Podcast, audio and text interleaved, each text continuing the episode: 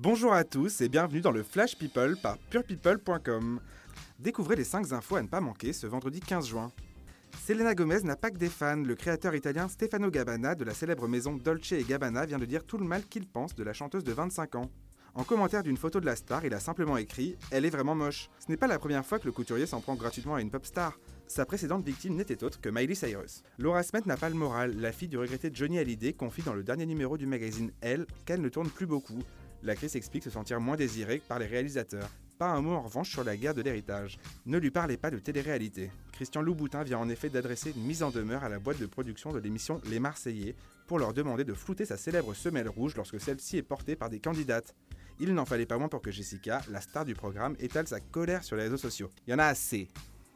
Bonne nouvelle pour Franck Leboeuf, sa fille Jade va se marier. La jeune fille de 27 ans vient d'annoncer ses fiançailles sur son compte Instagram.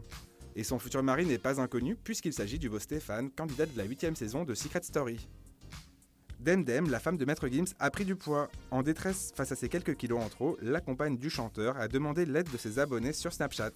Et la jeune femme est exigeante, elle veut une remise en forme express. Coupe fin, draineur, elle est prête à tout essayer pour contrer son plus gros défaut, la gourmandise.